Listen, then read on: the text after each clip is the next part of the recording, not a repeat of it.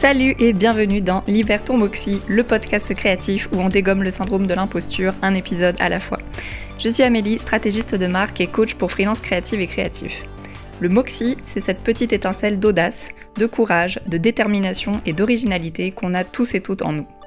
Alors si toi aussi tu veux vivre de ta passion et te construire un business rentable, kiffant et qui fasse le bien autour de toi, t'es au bon endroit. Let's go libérer nos Moxie ensemble.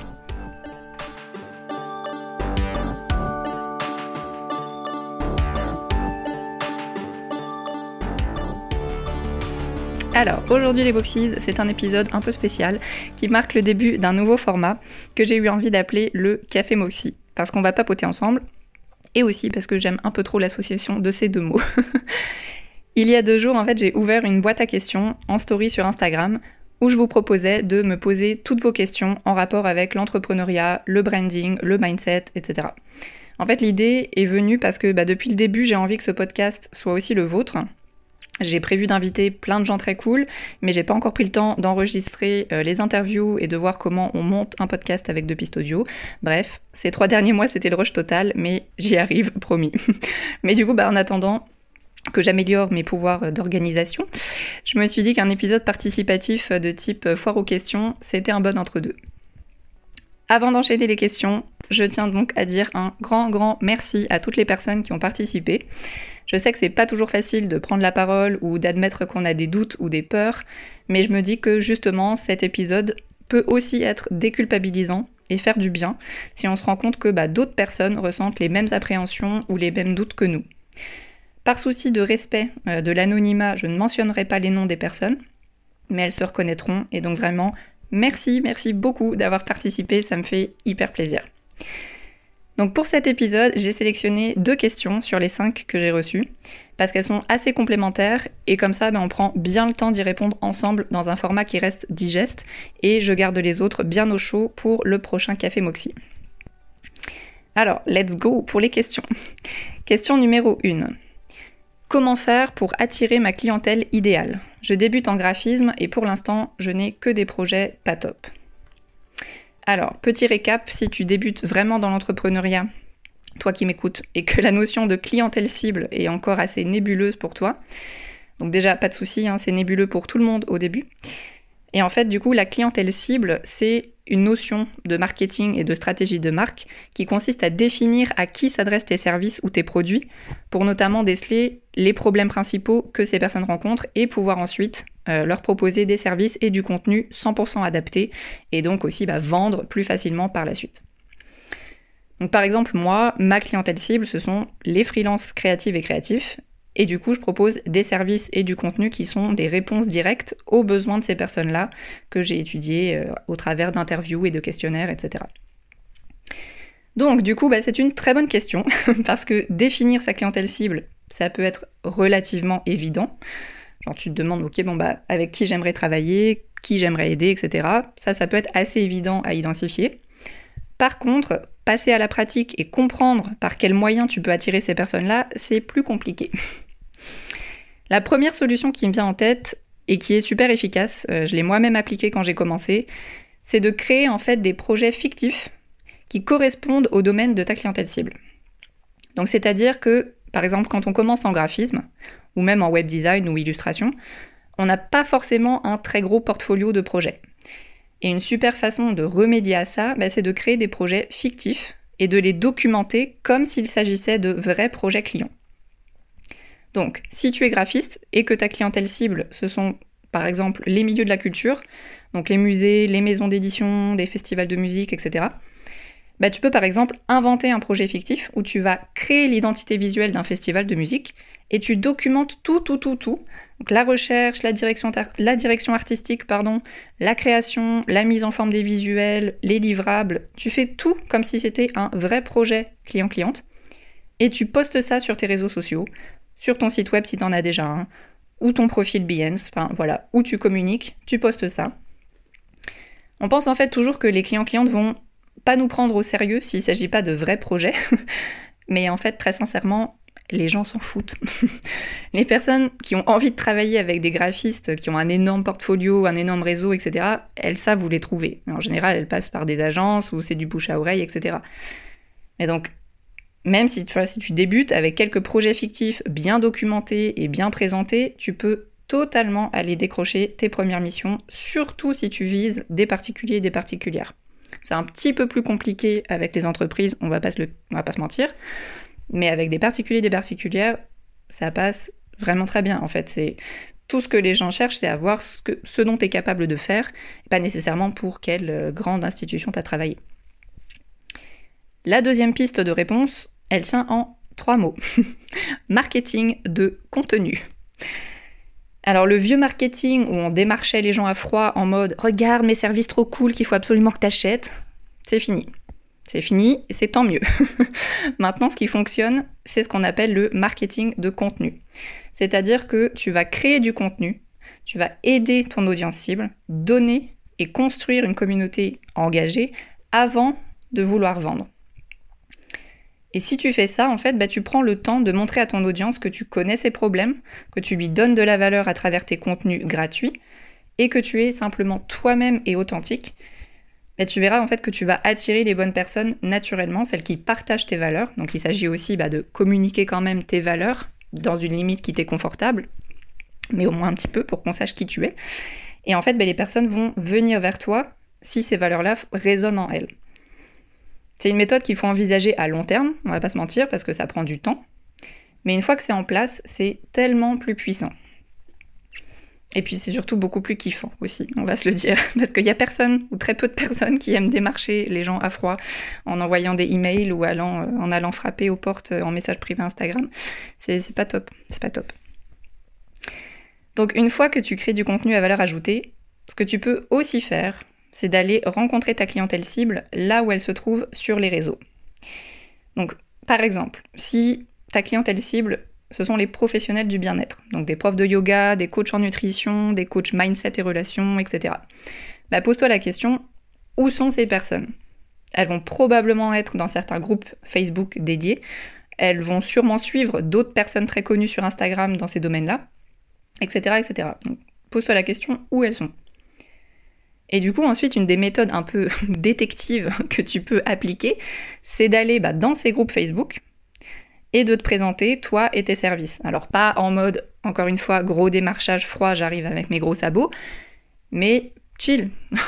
Genre, salut, voici ce que je propose, je pense que ça peut t'intéresser. Voilà, si ça t'intéresse, tu sais où me trouver. C'est vraiment juste, on met un petit flyer virtuel, c'est tout. Ce que tu peux aussi faire, c'est d'aller sur les comptes Instagram des personnes que ta cible suit. Genre s'il y a des personnes, tu vois, déjà big dans le game, dans cette, euh, dans cette domaine-là, et que bah, peut-être ton audience cible suit, et voilà, tu vas sur ces comptes-là et tu regardes qui a aimé ou commenté les derniers posts, et tu repères quelques personnes qui correspondent à ta cible, et ensuite bah, tu vas sur leur compte, liker ou commenter 2-3 posts. C'est un peu une façon d'aller leur dire Hé, eh, coucou, j'existe de façon respectueuse. Alors, le but, le mot d'ordre, c'est respect. le but, c'est évidemment pas de faire du follow and follow ou de liker euh, les posts et les stories à la chaîne. Euh, par pitié, ne fais pas ça. C'est vraiment une des pires techniques qui existent au monde. Mais là, c'est plutôt le but, c'est simplement d'aller à la rencontre de ta clientèle cible où elle se trouve et d'aller lui dire bonjour tout simplement en lui laissant le choix. Genre tu voilà, tu likes un ou deux posts, une ou deux stories, la personne elle a vu et elle peut se dire ensuite ah trop cool, j'adore ce que cette personne fait et venir te suivre aussi ou bien passer son chemin si ça n'intéresse pas et tout le monde est content. Voilà, ce sont les deux pistes de solutions euh, qui me viennent en tête et qui sont pour moi les premières euh, à mettre en place pour te faire connaître de ton audience cible. Donc personal branding à fond, projet fictif et un petit peu de proaction. Donc reste pas tout le temps dans le passif à euh, attendre que les gens te trouvent, mais au contraire, bah, va chercher ton audience où elle est déjà, de façon respectueuse. La question numéro 2, qui est assez complémentaire, est comment trouver son élément différenciant? Alors, vaste sujet, mais hyper intéressant. Donc, merci pour cette question. Euh, donc, elle est quand même liée à la première dans une certaine mesure. Du coup, bah, même chose. Qu'est-ce qu'on entend par élément différenciant? Un élément différenciant, ça peut être plein de choses. Ça peut être une valeur, une façon de faire les choses différemment de ta concurrence, une approche particulière, voilà, un sujet particulier que tu adores aborder, voilà.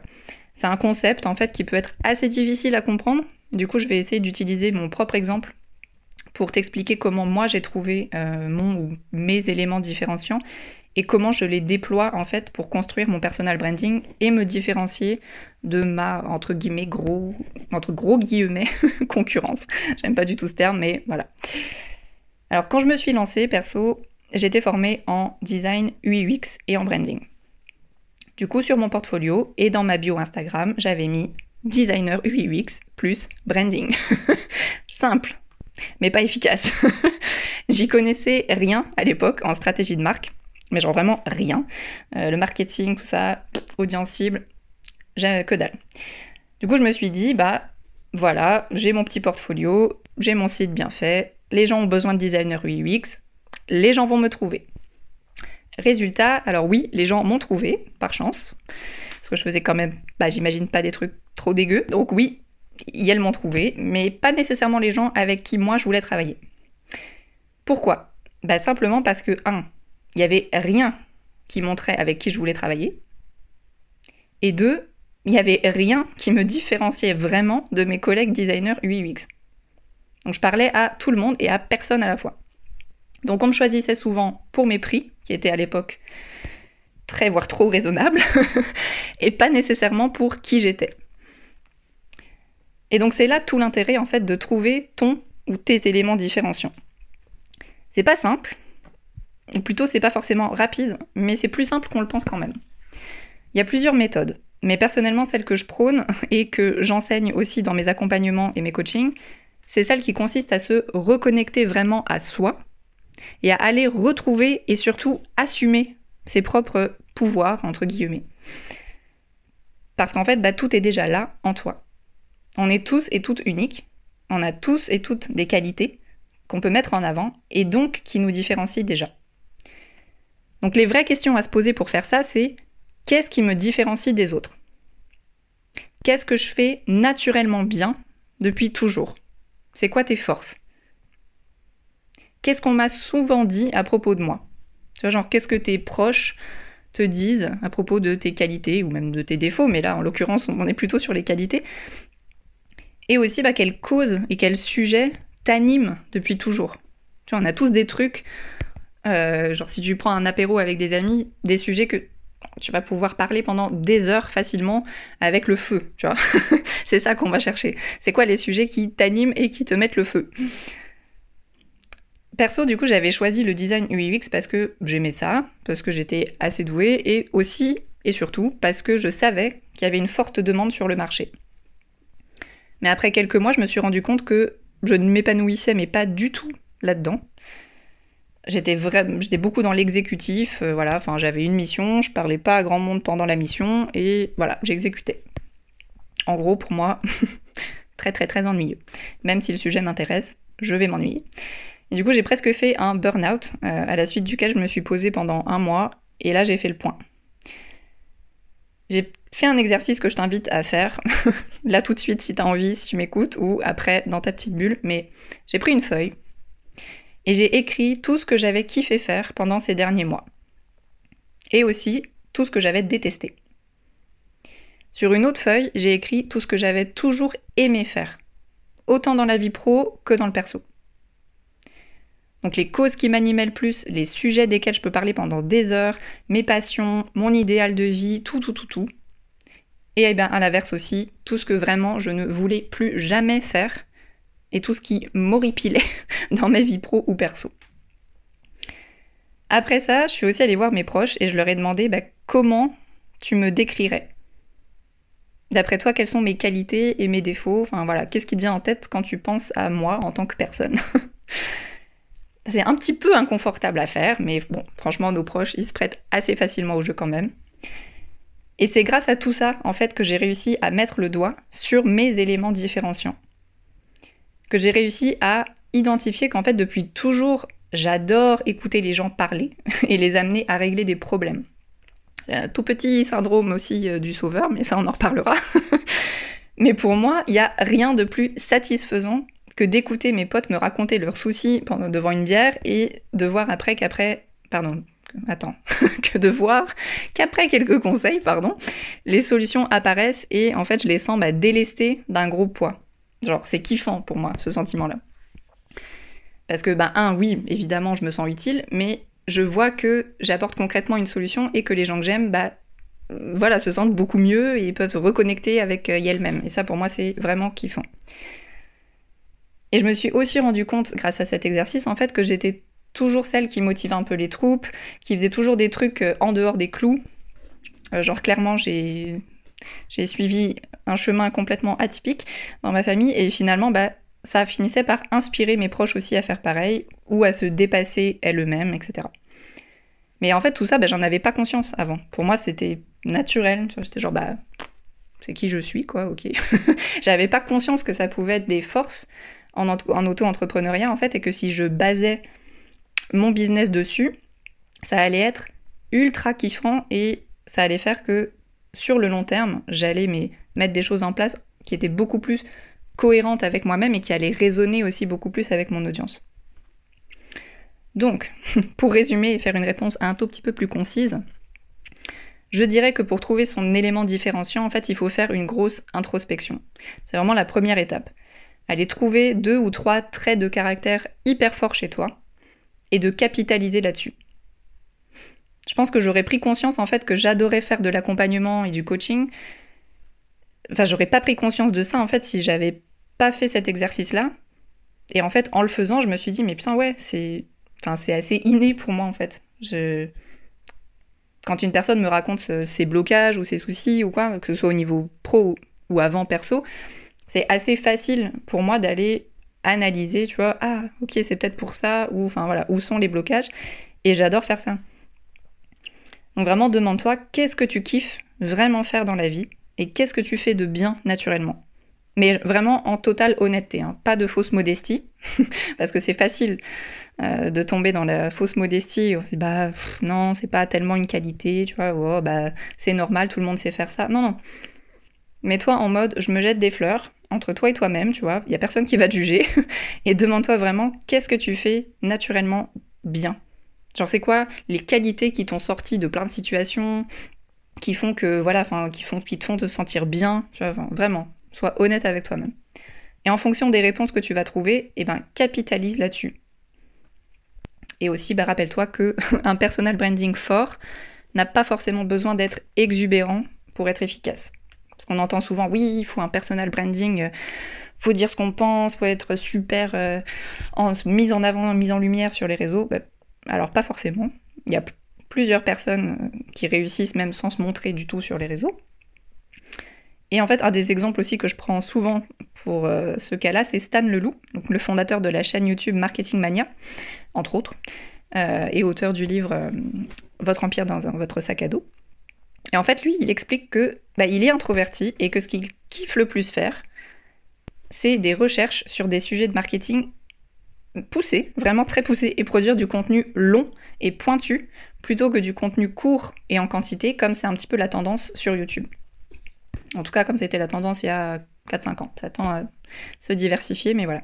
Du coup, à l'époque, lui, il s'est différencié en mettant ces forces-là en avant et en proposant un format de vidéo bah, plus longue et plus pointue que la plupart des gens sur YouTube, dans le domaine du marketing en tout cas.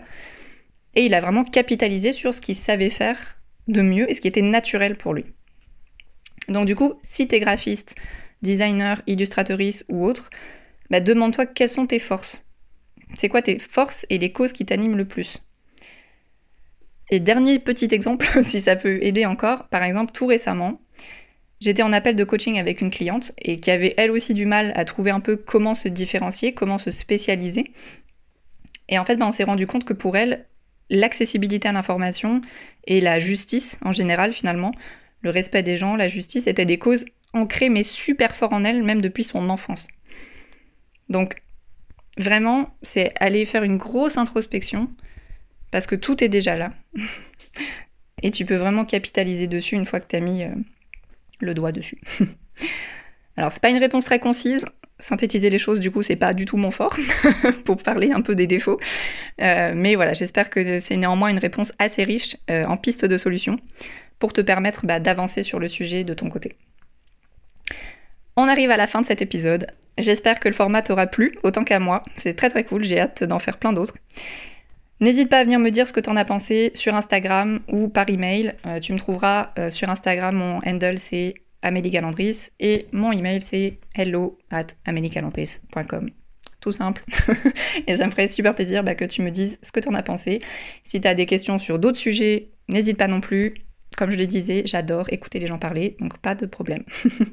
en attendant, je te souhaite une belle semaine pleine d'audace et de moxie. Si tu as écouté l'épisode jusque-là, c'est que le sujet t'intéressait, ou bien que tu m'as mis en fond sonore pour faire ta vaisselle, c'est ok aussi. en tous les cas, si tu veux soutenir le podcast et qu'il arrive dans les oreilles de plein d'autres personnes, c'est super simple et c'est gratuit. Va sur ta plateforme d'écoute préférée et abonne-toi au podcast et puis laisse-moi quelques petites étoiles si t'as kiffé ce que t'as écouté. Ça m'aidera vraiment beaucoup. Bisous et belle semaine à toi. Oui, ici on fait des bisous.